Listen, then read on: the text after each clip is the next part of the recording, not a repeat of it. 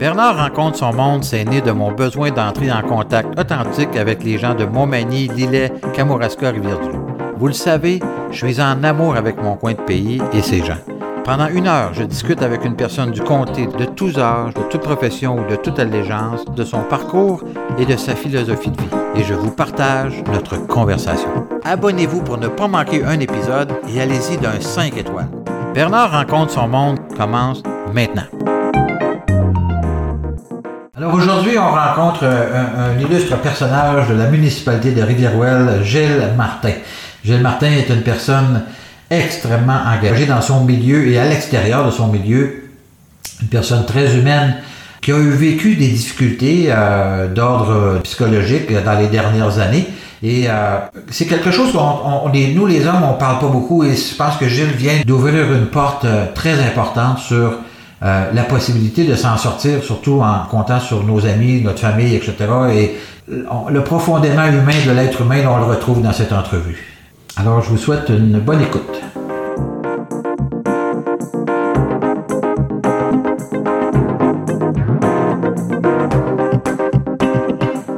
OK. Ah, c'est bon, là, c'est mieux. C'est pas mal mieux. Ah, oui. Alors, Mireille, ton son est bon aussi? C'est, oui, c'est assez bon. C'est rare que j'ai besoin de mettre autant de Elle n'a pas liens, l'air mais sûr, sûr de son affaire. Après, après sur ça, ouais. c'est correct. Bon, je, je suis vraiment content que tu aies accepté. Euh, sincèrement, on peut starter ça, là? Alors, on ça, mon Gilles. Alors, euh, ce matin, je m'entretiens avec euh, Gilles Martin. Bonjour, Gilles, ça va bien? Salut Bernard, ça va super bien. Bon, parle-moi de ça. Je suis content d'entendre ça, Gilles. On va commencer Ouais. avec le début, le début qui remonte euh, dans notre relation d'amitié euh, à plus de, mon Dieu, ça fait une bonne trentaine d'années, si c'est pas plus, là. Probablement, hein? Probablement, c'est quand Ben tu restais juste en face de chez nous, de l'autre côté de la rivière. Exactement, exactement. Et où mon fils faisait débarquer à l'autobus en avant chez vous plus que chez nous. Ouais, ouais. Des avait- fois, on avait de la chance de garder la famille élargie. Tu avais un, un petit chien. euh, oui. ah oui, effectivement. Mais non, mais sérieusement, ça a été ça, te dirais, une des plus belles périodes de ma vie, de demeurer à rivière On était là presque 15 ans. Ouais. Et euh, écoute, moi, dès mon arrivée, là, en 93, André Lacombe vient voir. Le lendemain, j'avais acheté la maison de la mousse. Oui, c'est ça, exact. Et André Lacombe vient voir, il était secrétaire municipal. Il dit, me suis donné le président des loisirs. Ben Laisse-moi le temps de marquer. Et Gilles, t'es membre d'une famille, d'une grande famille à Rivière-Ouelle, toi, là. là. Euh, il en reste moins qu'il en restait, mais. Oui, oui, oui, bien sûr. Mais, mais moi, j'aime la famille, parce que j'ai toujours été très proche de ma famille, mais, mais j'aime aussi la famille élargie de Rivière-Ouelle, là. tu sais, l'ensemble des gens. J'aime, j'aime les gens. J'aime rencontrer les gens. J'aime parler. Je sais pas comment ça, j'ai pas fait de politique comme toi. Ouais, ben, c'est- ben moi, ça m'a toujours surpris. Parce qu'on reviendra là-dessus aussi, là, mais, mais, Mais quand même, mais, mais t'en fais aujourd'hui de la politique quand même, là. à quelque part, à quelque part, on en fait toujours quand on est dans des organisations ou quelque chose du genre. Oui, tout à fait. Ouais. Parce que là, t'es conseiller municipal au moment où on se parle, non? Tout à fait, oui. Oui, c'est ça. Oui. Alors, mais je t'aurais vu maire de rivière depuis longtemps, mais en tout cas, ça, c'est une autre question. Mais ceci dit, Garde ça pour plus tard. c'est encore tout jeune. Mais quand je parle de ta famille, moi, je me souviens de ton père. Écoute, ça fait longtemps, là, ça, là, mais je me souviens Oui. de ton père, M. Martin, qui était une sommité dans Rivière-Ouelle, qui était bien reconnu. En fait, vous êtes une famille, comment je pourrais dire, extrêmement ancrée à Rivière-Ouelle, dans la mesure où euh, tous tes frères et sœurs, en fait, frères surtout, là, avaient demeuré à Rivière-Ouelle et même demeuré toujours à Rivière-Ouelle. Bon, Jean-Marie, est décédé, mais Roger? Roger, ouais. Roger, Normand est toujours ici. Euh, le seul qui a été un peu à l'extérieur, c'est Réal, qui était à Montmagny, qui a été professeur pendant des années à Montmagny et qui malheureusement est décédé d'une crise cardiaque, voilà, euh, mon Dieu, presque neuf ans, je pense, aujourd'hui. Ouais. Oui. C'était un dur choc pour moi. Oui. Mais bon, qu'est-ce que tu veux? Faut laisser quitter des fois des gens, puis des imprévus. T'es plus jeune ou plus vieux que toi? Euh, Roger est le plus vieux de la famille. Réal le suivait de deux ans. Jean-Marie le suivait de deux ans. Et on a tous deux ans, un après l'autre. Puis on a eu un grand malheur dans notre vie. Euh, on n'a pas eu de sœur. Ah oui, OK. T'as le grand malheur, oui, c'est ça. Mais t'as une fille, par exemple. T'as une fille, Amélie, là. T'as deux enfants toi-même. Et moi, je me souviens quand on allait chez vous, quand on était jeune. Eh, mon Dieu, On a toujours eu beaucoup de plaisir à, à vous côtoyer parce que là, t'as une famille qui est ancrée de Rivière depuis des générations. Oui. Et, et je sais que tu pourras me, me corriger si je me trompe, mais ton père est enterré sur la terre familiale. Où est-ce qu'il est le grand arbre, là, sur la, la Non, non. Non, Non, c'est c'est pas- pas ça, c'est- l'histoire. c'est. C'est plus beau que ça, l'histoire. Euh. C'est euh, c'est un orme qui pousse là, c'est pas loin de ma maison ici, puis ça a toujours été un peu emblématique parce que mon père a acheté la terre du voisin. Quand il a acheté la terre du voisin, écoute, dans quelle année? C'est dans les années 70, probablement. Quand il a acheté, euh, c'était un vieux garçon. Ça, là, on était proche de lui, on allait le voir souvent, on allait même voir la télévision. Il était plus avancé que nous autres, il y avait une télévision. Mais il était vieux garçon, il avait le moyen de payer ça. Hein? Ah, OK, ben oui. Puis, un moment donné, son frère était venu le visiter, un dimanche après-midi. Puis son frère avait descendu au fleuve par les champs, et quand il est remonté, il a voulu prendre de l'eau. Là, il y avait une source d'eau vis-à-vis où est l'arbre présentement. Il a descendu pour euh, s'abreuver, et euh, il est décédé là. Il a fait une crise cardiaque et il est décédé là. Voyons, Et- toi. Oui. Et c'est pour ça que son frère Richard a planté un arbre là. Puis quand on a acheté la terre, il avait demandé à mon père, il dit J'aimerais ça que vous y fassiez attention. Et curieusement, euh, cet arbre-là est euh, passé proche un moment donné de partir parce qu'on sait qu'il y a beaucoup de maladies dans l'arbre d'Amérique. Ben oui. Ouais, puis euh, il est venu les feuilles toutes séchées. J'ai dit ah, on va le perdre, c'est pas de notre faute. Finalement, finalement, il a repris vie quelques semaines après, puis il est majestueux. Il Ah, est un peu un emblème de. Pour nous autres, il c'est quelque chose de fort. La relation avec la terre, la relation entre l'homme et la terre. Voilà, voilà. J'avais l'idée que c'était ton père qui était enterré là. Ah, non. C'était comme une espèce de un aura autour de cette là Mais effectivement, tu as raison. Ça Oui. permet de prendre des photos absolument exceptionnelles. Ah. Et en parlant de photos, on s'en vient pas plus au cubain. Il y a eu une compétition à un moment donné, mais c'est passé. Je dirais qu'il y a eu un petit peu de compétition jusqu'à temps qu'arrive le feu de la tourbière. Oui, après oui, ça, exactement. après ça, Gilles s'est mis à mal aller, puis Ouais, enfin, ouais. j'ai arrêté de prendre des photos parce que ma tête, elle avait trop de photos dans la Oui, tête. ouais, effectivement. Ça a été tout un événement quand même, cette histoire-là, hein, parce que ça a donné que mon fils était ici avec ses enfants là, durant cette période-là. Et Oui. puis, euh, écoute, quand on a vu ce qui se passait, on, on s'est rendu euh, sur place, puis il y avait des camions citernes qui transportaient Ah. de l'eau à, à la Ah. rivière. Ça a été absolument incroyable. La solidarité qui s'est passée là, c'est fou, là. Tout à Mais fait. ça a été, un- ça a été un événement pas difficile pour Rivière-Roule, pour beaucoup de monde, parce que ça a amené beaucoup de, de crainte, parce que le feu euh, s'est propagé extrêmement rapidement. Ça aurait pu Ah. être extrêmement plus dommageable, tout dépendant des vents, parce que les vents ont tourné de bord aussi. en tout cas. C'est ça.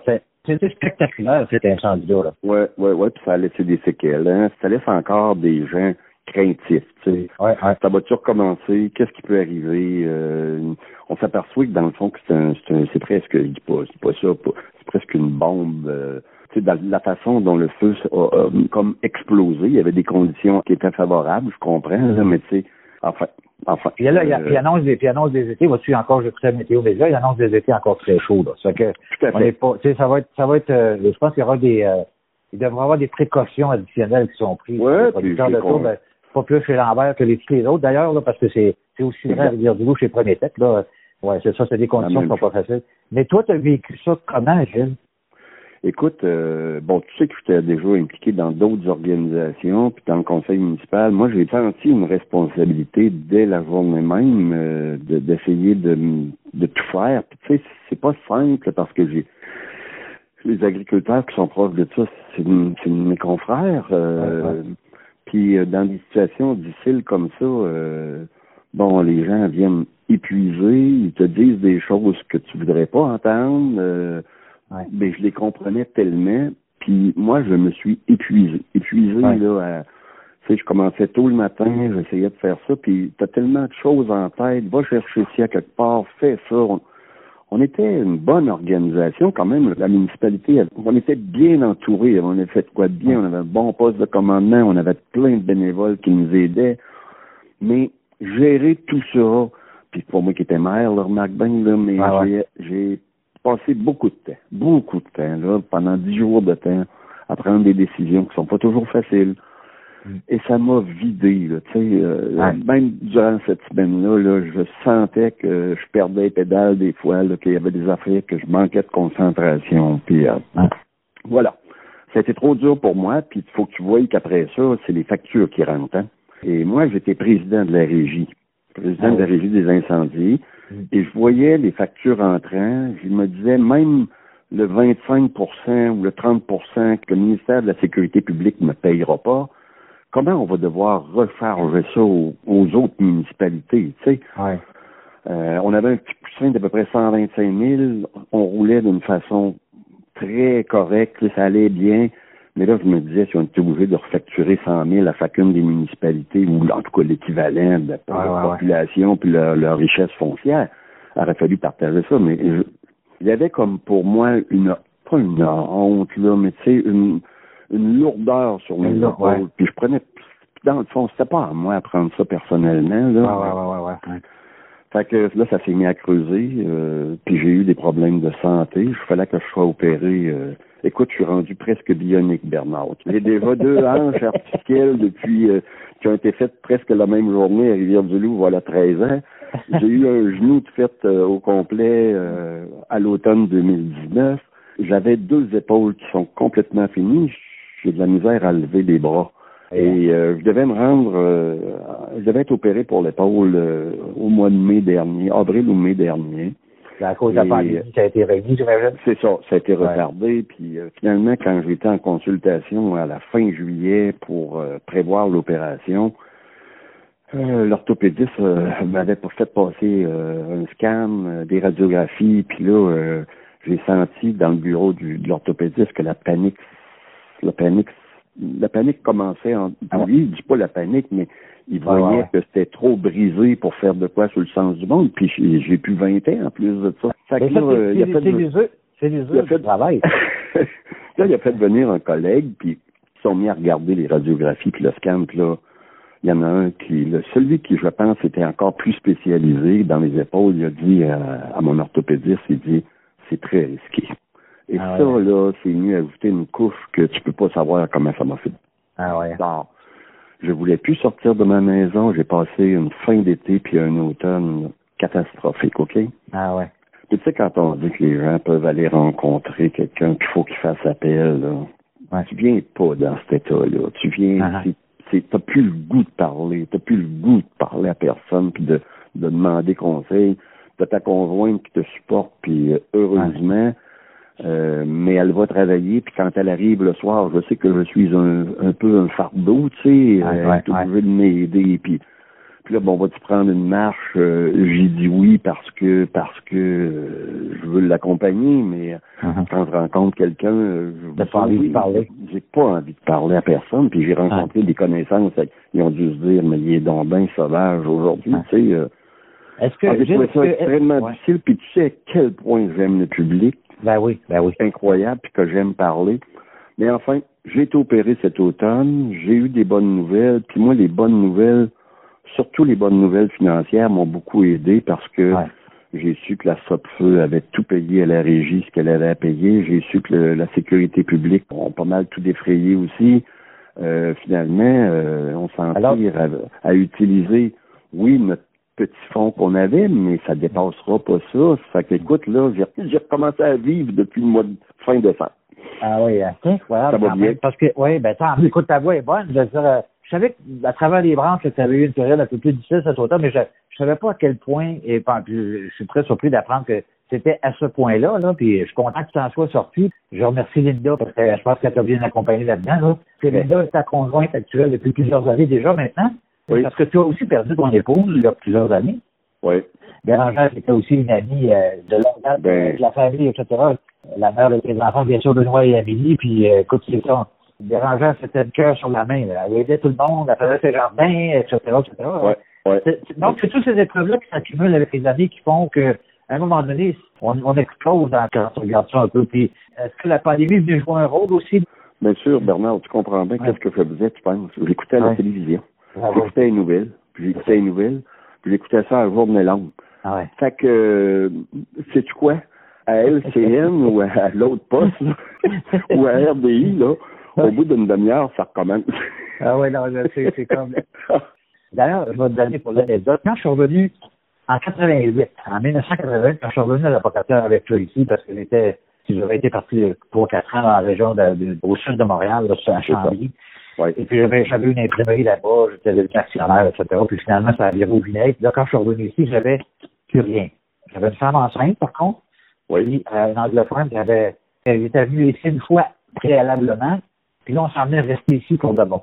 Mhm. Et puis, euh, ça a été, euh, puis je me souviens, le retour, j'avais rien, là. quand tu dis que j'avais rien, puis, euh, ça a été euh, pas facile, tu sais.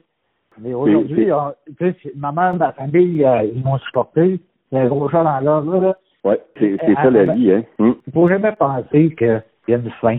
Ah, il, y a toujours, il y a un espoir quelque part. Tout à fait, tout à fait. Puis écoute, une chance que j'étais bien entouré cet automne de ma conjointe.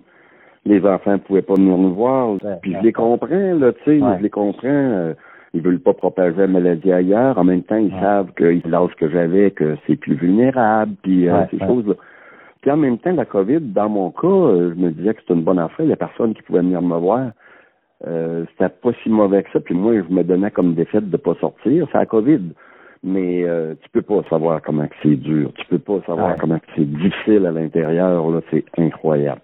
Ouais, mais ton témoignage est important. C'est vraiment important que tu me partages ça parce que il y a des gens qui actuellement vivent euh, des difficultés. Là, puis, comme en tant que député, on est appelé souvent. à- en tout cas, il y a des gens qui nous appellent. En fait, depuis un an, Oui. la pandémie est arrivée. Puis, si tu savais le nombre d'appels qu'on a eu de gens en détresse, qu'on Ah. a redirigés, qu'on a envoyés à différents endroits, puis des cas d'urgence, c'est sûr d'affaires parce que les gens étaient dépourvus par rapport à la pandémie. Ça n'a pas été facile pour tout le monde. Ah, Puis, mais je suis vraiment content que tu nous partages ça. Puis on va, on va changer de ton un peu, mais j'ai un souvenir absolument incroyable. Tu te souviens, quand euh, je suis devenu ben, justement président des loisirs dans le moi, je voulais faire un festival. On avait fait le festival des moissons. oui, Une des activités de ce festival-là était le souper bien cuit. Et Oui. ça a été un des euh, personnages typiques de Riverwell qui a été cuit à ce moment-là. oui. Il faut savoir qu'à l'époque, euh, la TV était très populaire et on avait fait un décor de la TV. Raconte-moi ce que toi, tes souvenirs de toute façon par rapport à ça. On avait passé une soirée extraordinaire. La bouffe était pas mangeable. Mais tu sais, euh, Bernard, c'était euh, au moment du, euh, du 325e Oui, tu as tout à fait raison. Ouais, oui. Alors, C'était une grosse période pour Rivière-Ouelle à ce moment-là, d'ailleurs. à ce moment-là. Puis écoute, il y avait du monde, ben, je pense qu'à tous les bienfaits que vous aviez organisés durant le Ah, festival des c'était- moissons, c'était plein. C'était plein. out. Tout à Puis fait. ce soir-là, c'était plein aussi. Puis j'avais eu la chance, euh, c'était dans l'UPA, dans le temps, j'étais Oui. au niveau provincial, j'étais à l'exécutif de l'UPA provincial, puis euh, Ouais. Un de mes bons chums, c'est Laurent Pellerin. Laurent Pellerin était descendu, écoute, il était venu coucher chez nous par après. On avait eu, euh, ah, ça a été un moment, un moment extraordinaire. Tu peux pas savoir comment j'avais apprécié. Puis Bérangère avait été beaucoup de connivence là-dedans pour. Ah, ben euh, oui. pour- Aujourd'hui, je me- j'essaie de m'imaginer où est-ce que je trouvais l'énergie pour tout faire ça. euh, je sais pas, avec- je sais pas. écoute, on se couchait à 3 heures du matin avec les méchants à porter. Avec Michel Harvey qui animait. Puis, mais au, au Dinon, euh, qui était un ami de longue date aussi de la famille chez vous, puis au Dinon, euh, je me souviens, ton frère, on l'avait filmé avec les gens Téberge sur le lac euh, des Sœurs. Euh, Lac des Sœurs. régulièrement. avec, il était à la pêche. Tu sais pourquoi? C'est parce que Roger était déjà la pêche dans les Oui, Laurentides. c'est vrai, raison, Il pouvait pas être présent, ça fait que ça avait été filmé avant, puis il disait qu'il il faisait un hommage à Odilon, mais de sa chaloupe à la pêche là. À la pêche, ça avait été filmé en arrière des, en arrière du foyer Thérèse Martin. Oui, oui, hey, non, mais sérieusement, on avait des bonnes idées, en tout cas. Écoute, ta vie d'agriculteur, évidemment, a commencé tout jeune parce que tu es d'une famille d'agriculteurs. Donc, vous avez été né sur la ferme familiale qui est aujourd'hui euh, la ferme de tes neveux, je pense. C'est ça, c'est Martinoir. la ferme d'Artinoise. Mais toi, avec ton fils, à la ferme Sudry, c'est bien ça, Oui. Sudry? Anciennement, c'était le rang des gagnons. Maintenant, c'est le rang du euh, sud de la Sud de la rivière. rivière, c'est sud Ouais. de la rivière, c'est ça. Donc, Ouais. puis là, ben, Benoît est là, lui, avec sa famille. Puis tu es un peu avec eux autres, je pense. Hein? J'y vais plus beaucoup je- à Non. cause de mes problèmes de santé. Je m'intéresse toujours beaucoup, Ouais. par exemple. Depuis euh, deux ans, là, j'y vais quand euh, je peux runner de la machinerie un peu, ces choses-là, pour lui donner un coup de main. La période critique, là, les semences. L'automne passé, j'ai même pas été capable de y aider pour les Ouais, récoltes. ouais, Et j'aurais pu, j'aurais dû, mais écoute, j'étais tellement magané que j'avais de la misère à sortir de la maison, comme je Ah te dis. ouais. Puis il a compris ça. Regarde, il a trouvé quelqu'un Ouais. d'autre, il n'a pas eu le choix. Hein. Je suis fier de lui, tu sais, il réussit tellement bien, il travaille Mm. fort. Puis c'est lui qui prend une décision depuis très longtemps, très très longtemps, parce que Ouais.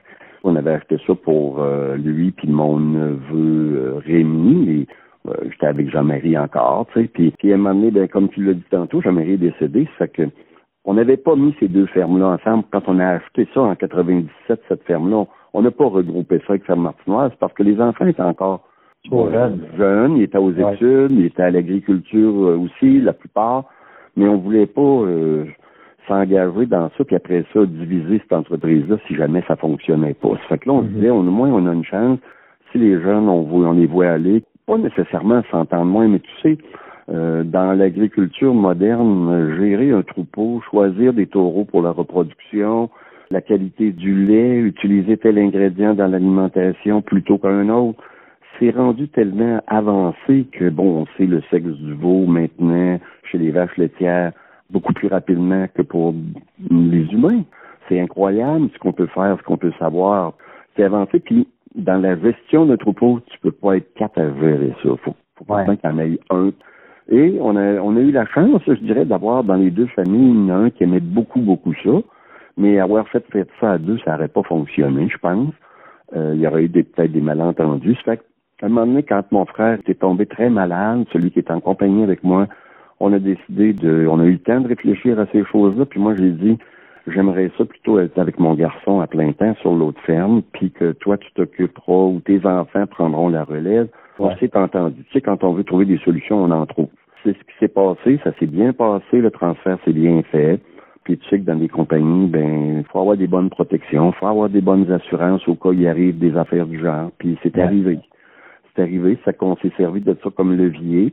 Moi, j'ai été avec mon garçon, puis là, j'ai eu un plaisir fou à, à agriculter, comme on dit. Ouais, ouais, j'ai eu un agriculter. plaisir. Mais j'ai toujours eu un plaisir fou, que ce soit dans la ferme martinoise que dans la ferme Sudry. J'aime l'agriculture, j'aime.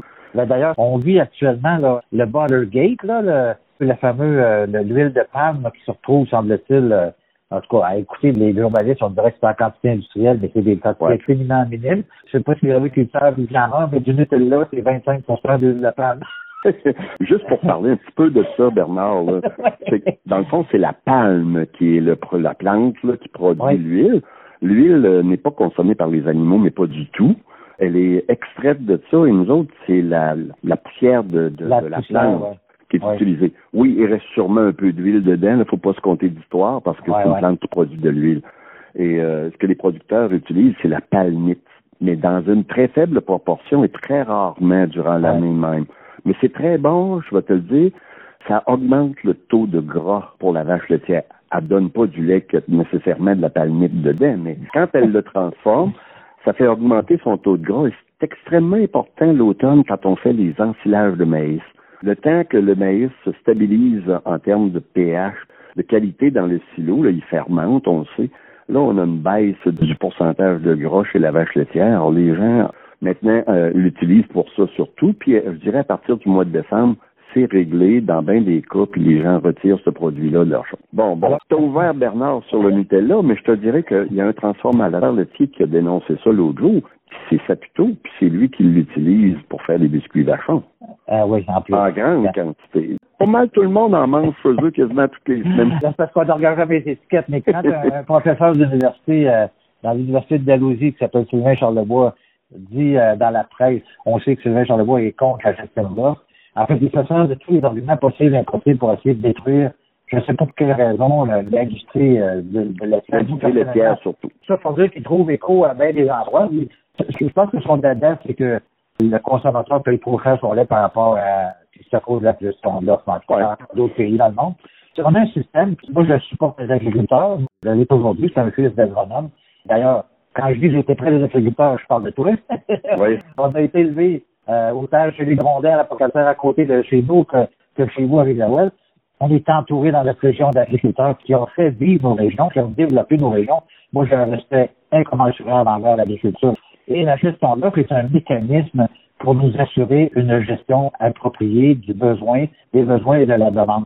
Moi, je veux dire en affaire, on est en arrière de vous autres. On a toujours pris soin de protéger la gestion de l'offre. Oui, il y a eu des vraies dedans avec les années, mais elle demeure étant intacte, elle est toujours en, vigueur. C'était mon éditeur-là, mais certains pensent que parce que on va pas appuyer le projet de loi d'un autre parti politique qu'on est contre ça, c'est complètement Ben ridicule.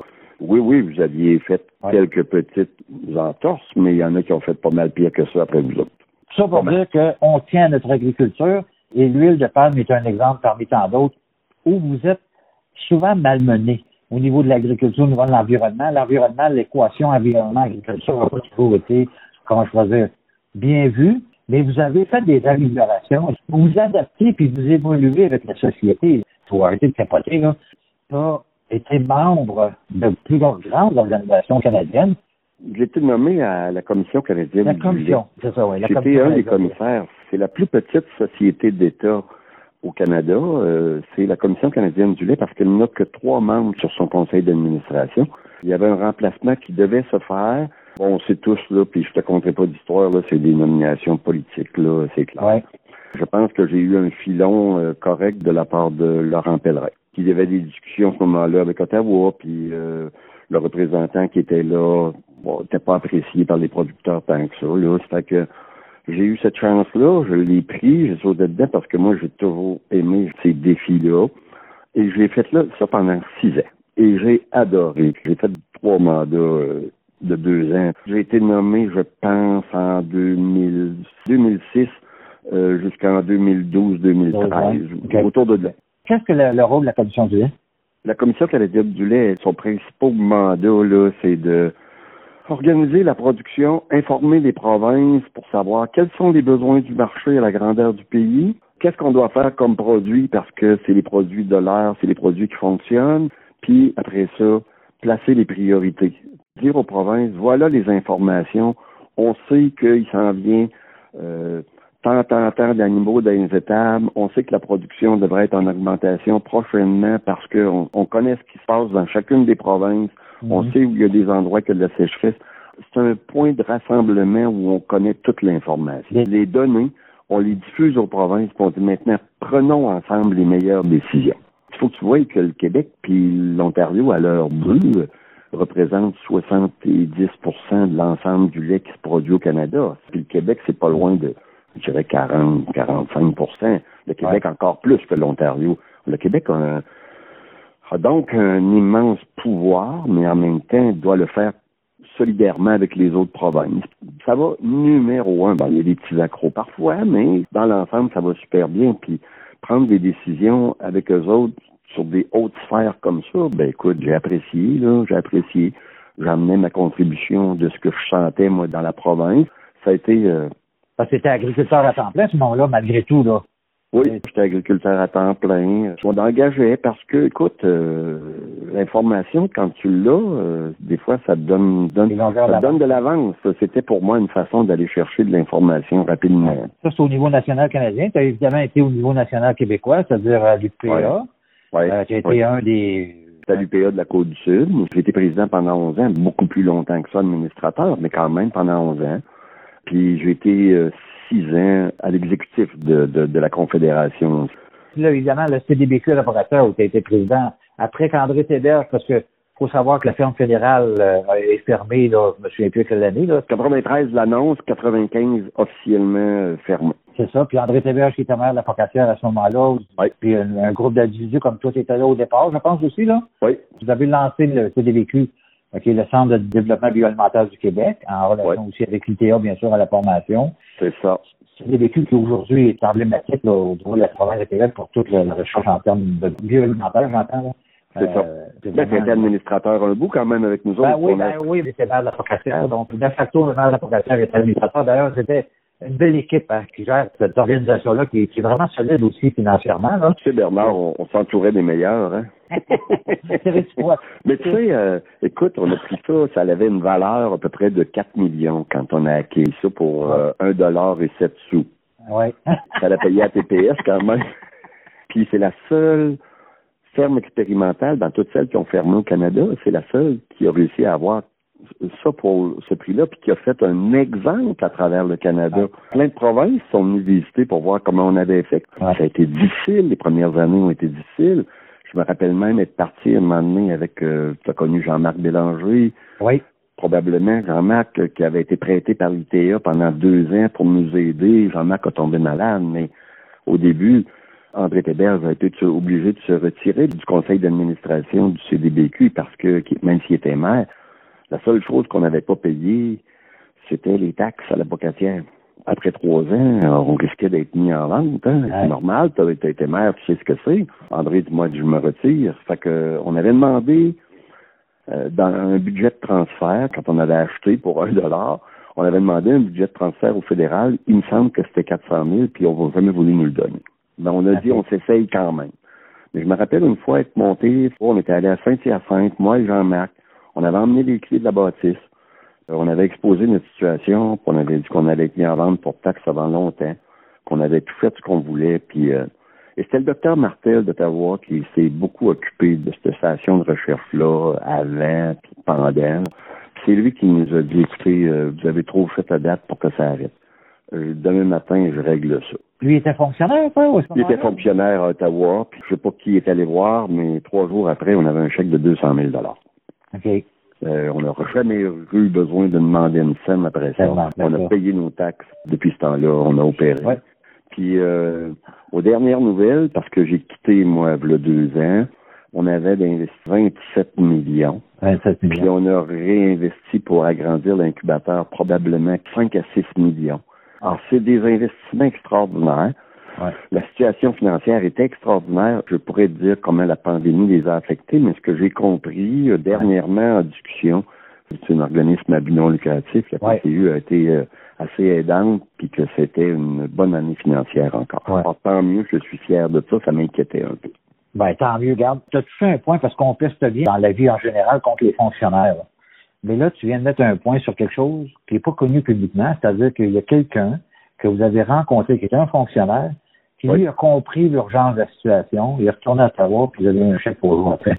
Quand on dit des fois les fonctionnaires, c'est une gang de ci, une gang de ça, là, mais il y en a là-dedans, puis sincèrement, moi je pense que les fonctionnaires ils travaillent de façon euh, de façon euh, à donner des résultats. Là. Oui. Mais ce genre d'événement-là fait en sorte qu'aujourd'hui, cette institution-là est reconnue mondialement pratiquement maintenant, parce qu'il y a des acteurs à l'intérieur de ça. Quand tu dis tantôt, on, on s'allie avec les meilleurs, là, les sommités nationales et internationales, là, puis d'avoir ça dans nos milieux, parce qu'il faut se souvenir aussi que moi, mon père, il devait être agronome, puis il est venu à la profession à cause de l'ITA, à cause de l'agriculture, etc. Oui. Puis il a enseigné, il a été chercheur dans ce laboratoire-là. Il y avait à une époque 200 agronomes, parce que la faculté de l'Université de d'agronomie était à l'époque à terre Ben oui. Moi, ce que j'ai toujours rêvé quand j'étais maire, je parlais de ça avec François Gendron, on rêvait pas mal de voix haute, là, mais d'avoir même un retour universitaire à la Pocatière.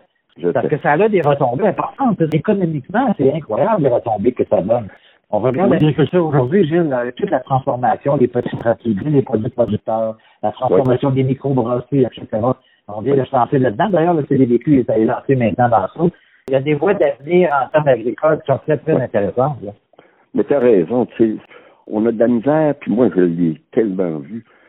Ces deux institutions-là qui sont euh, l'ITA et qui ont été aussi la ferme fédérale, ça a été euh, avec leurs contraintes, tu sais, mais euh, je veux dire, les, les chercheurs qui étaient à la ferme fédérale, c'était des gens qui ne pouvaient pas parler, ils ne faisaient que chercher à peu près. Mais ça a été des éléments tellement importants pour le développement du milieu, là, Ouais. c'est incroyable, incroyable.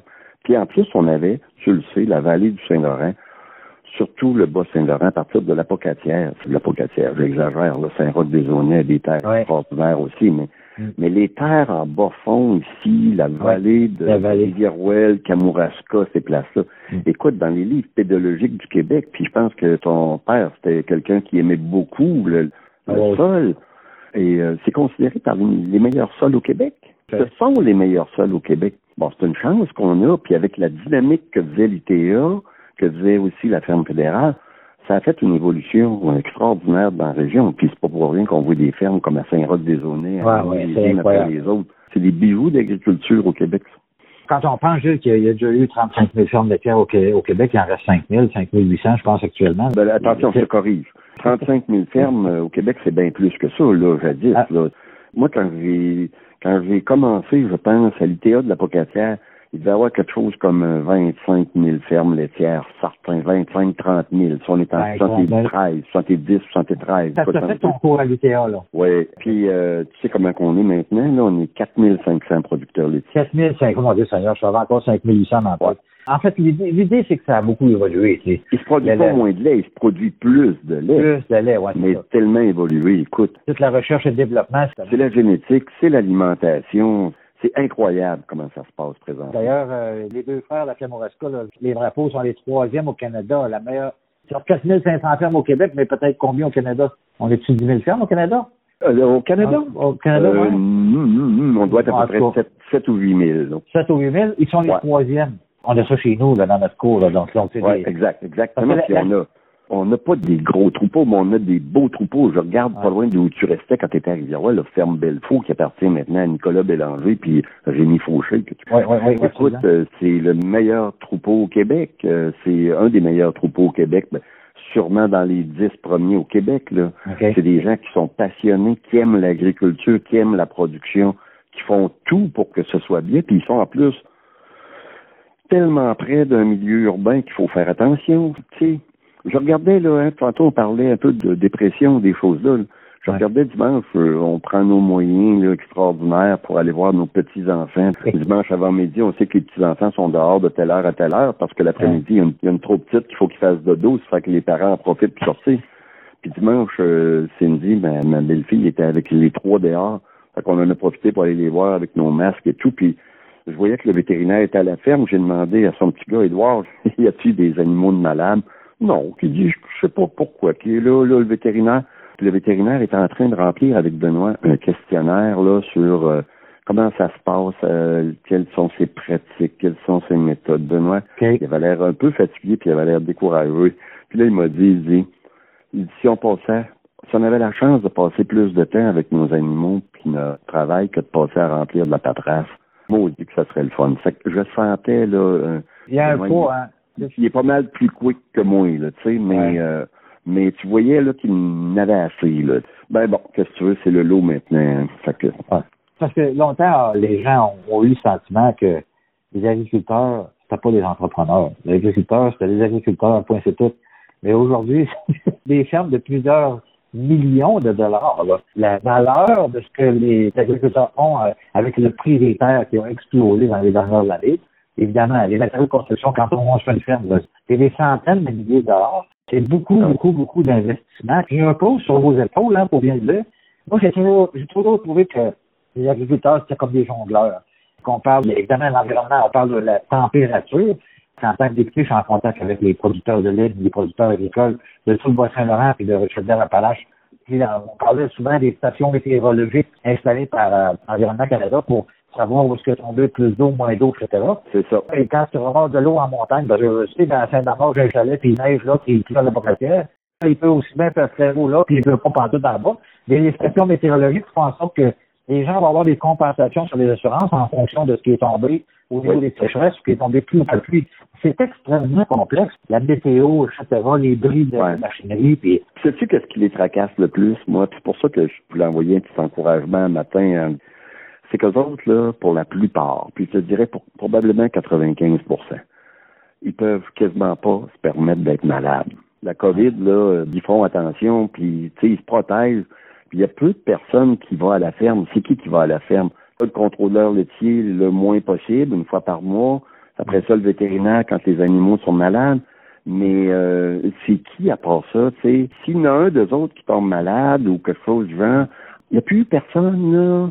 Il n'y a personne pour les remplacer, là, si jamais ça arrive. Fait que ces gens-là sont préoccupés, en plus d'avoir le poids de ce qui se passe. Tu les as tous énumérés, là. D'ailleurs, euh, on avait, euh, avait été contacté il y a deux, deux trois ans, je pense, par le- la Fédération des PA de la Côte-Sud, qui voulait mettre des travailleurs de rang, Oui. euh, des gens pour aller justement rencontrer les agriculteurs, puis Oui.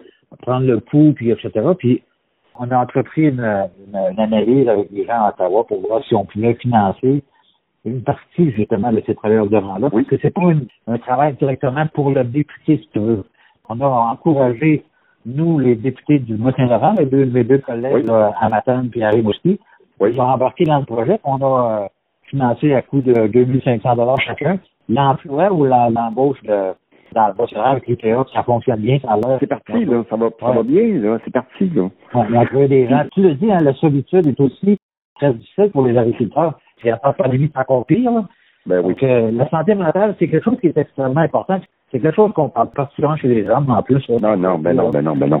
On a intérêt à s'ouvrir le cœur un peu plus parce Ben que oui. on peut avoir besoin d'aide. Il faut pas gêner pour demander. Ouais, exact, exact. Puis, puis à travers de ça, il peut arriver aussi des problèmes financiers. Tu sais, on est chanceux Ouais, au ben Québec parce qu'en production laitière, on est bien organisé. Il faut voir la situation en France présentement de l'agriculture. Ouais. Des jeunes, des jeunes qui commencent en production, et la honte qui les prend de ne pas être capable d'arriver parce qu'ils sont moins, pas mal moins bien organisés en termes laitiers, là. Ouais, ouais. Puis, euh, si tu savais comment il y a des suicides en France, aux États-Unis, c'est exactement la même affaire. On entend moins parler, mais c'est exactement ça, la c'est même une conséquence, Gilles, de la gestion de l'offre d'une certaine manière. Dans la mesure où ça arrive au Canada, justement parce qu'il y a une protection. Voilà, Ce que les autres n'ont pas. exactement. Euh, On peut peiner, on peut, on peut bien chialer contre la gestion de l'offre autant qu'on veut. Pour ceux qui connaissent pas ça de toute façon, là, des gens comme Charlebois sous-estiment le facteur de l'humain à l'intérieur de ce programme. Exactement. Moi, c'est ça qui me déçoit. Puis ce que je déplore, c'est que les journalistes ne fassent pas l'effort, Ne fassent pas. l'effort d'aller rencontrer des gens comme Maurice Doyon, qui est un, Ouais. comment je te dirais ça, Une sommité, une sommité. Ah, une sommité à l'Université Laval. Il est chez nous, il est au Québec. Il Ouais. connaît très bien la situation mondiale agricole. C'est un gars qui, qui est brillant, c'est un Québécois. Je comprends pas comment ça se fait qu'on va chercher Ouais, à l'Université de Dalhousie des, des poireaux comme ça. Je m'excuse. Tu le couperas si ça fait pas. C'est intégral. Ah, Écoute, Gilles, moi, je reviens sur Rivière-Ouelle parce que bon, je suis arrivé en 93 à Rivière-Ouelle. Ouais. C'était ma première maison que j'ai achetée. J'ai payé 45 000 pièces. J'avais aucune idée comment j'allais réussir à payer ça. Mon père nous avait donné un petit don à moi et ma femme, puis la, la grand-mère de ma femme elle nous avait donné des meubles, puis ça me faisait un paiement de 400 pièces par mois. Aujourd'hui, ça m'est plus logement ce tu sais.